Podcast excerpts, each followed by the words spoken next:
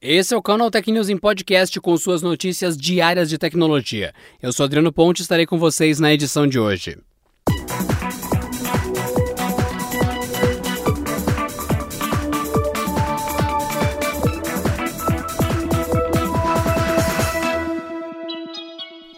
A Microsoft está trabalhando em uma mudança importante no seu setup do Windows 10, que pode alterar a forma como o sistema operacional é configurado em sua primeira execução.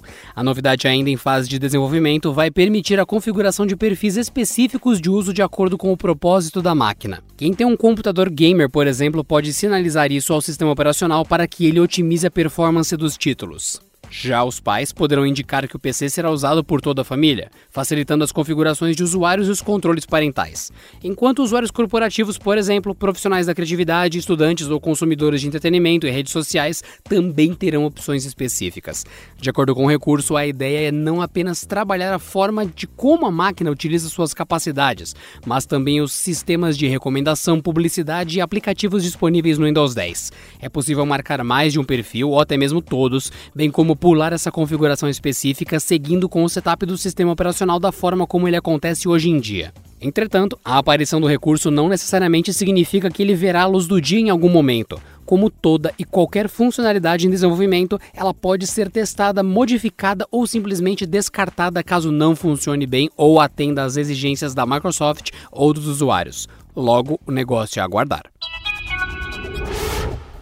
Depois de atrasos ocasionados por conta da pandemia do novo coronavírus, a Nintendo finalmente estabeleceu a janela de inauguração do Super Nintendo World, o seu primeiro parque temático que está localizado em Osaka, no Japão. De acordo com a Nintendo, o empreendimento iniciará suas atividades na primavera de 2021, antes dos Jogos Olímpicos de Verão em Tóquio.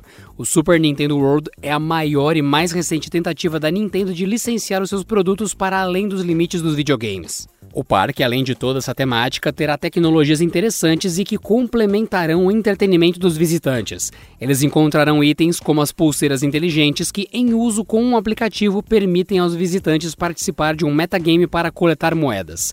Haverá também corridas de kart com os carrinhos de Mario Kart e Universal Studios, com a Nintendo, devem abrir parques em outros locais, como Orlando, Hollywood e Singapura. Separadamente, a Nintendo também abrirá um café temático e uma loja na área de Hollywood do Universal Universal Studios, também no Japão, na próxima semana, mais precisamente em 16 de outubro.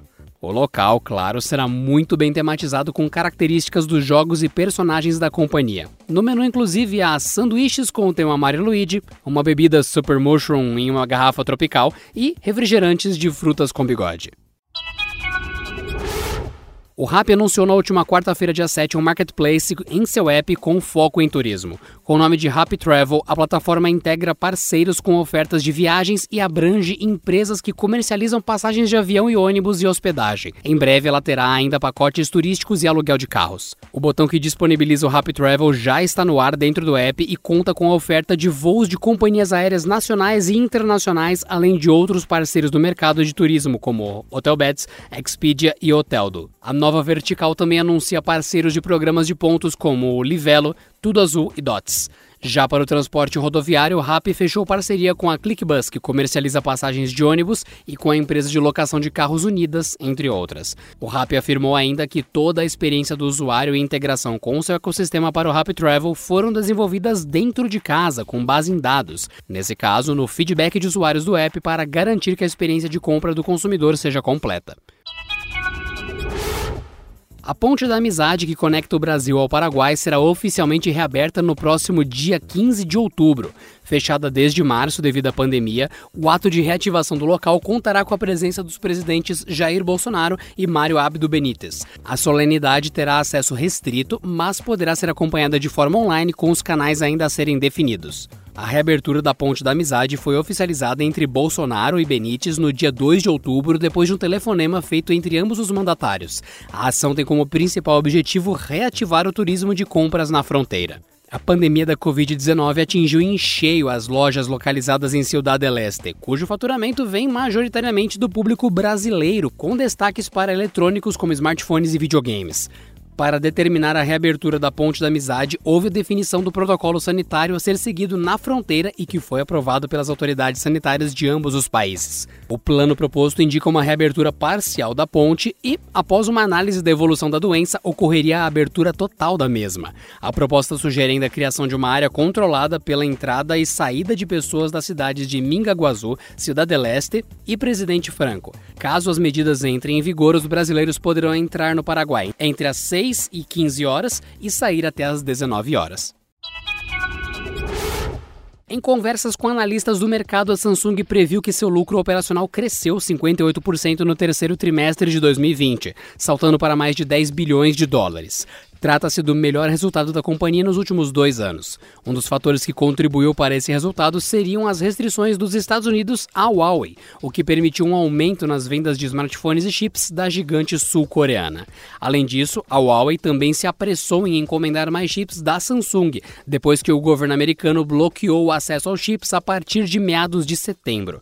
Os resultados que devem ser apresentados pela Samsung nas próximas semanas em seu balanço financeiro superam as expectativas dos analistas. O balanço financeiro do terceiro trimestre da Samsung deve trazer ainda outros números animadores. A receita da empresa aumentou 6% em relação ao mesmo período do ano anterior, indo para 57,2 bilhões de dólares, segundo a empresa. No entanto, as ações da companhia registraram queda de 0,3% nessa quinta-feira. Isso porque o mercado demonstrou preocupação com os preços dos chips de memória e as perspectivas de incertezas para o quarto trimestre, principalmente com a chegada dos novos iPhones. E por hoje é só, pessoal. Nos vemos na próxima sexta-feira em mais uma edição do Canal Tech News Podcast. Bom descanso e até lá. Este episódio contou com o roteiro de Rui Maciel, edição de Mari Capetinga e editoria-chefe de Camila Rinaldi. Com isso, você ficou por dentro dos principais acontecimentos de tecnologia de hoje. Então, acessa aí no seu celular ou computador vote.premioibest.com, tudo junto, e vote em nós no Canaltech, na categoria Conteúdo de Tecnologia. Estamos concorrendo no top 10 e contamos com a sua ajuda, que ama o nosso noticiário de tecnologia. Dá essa força para nós, vote.premioibest.com.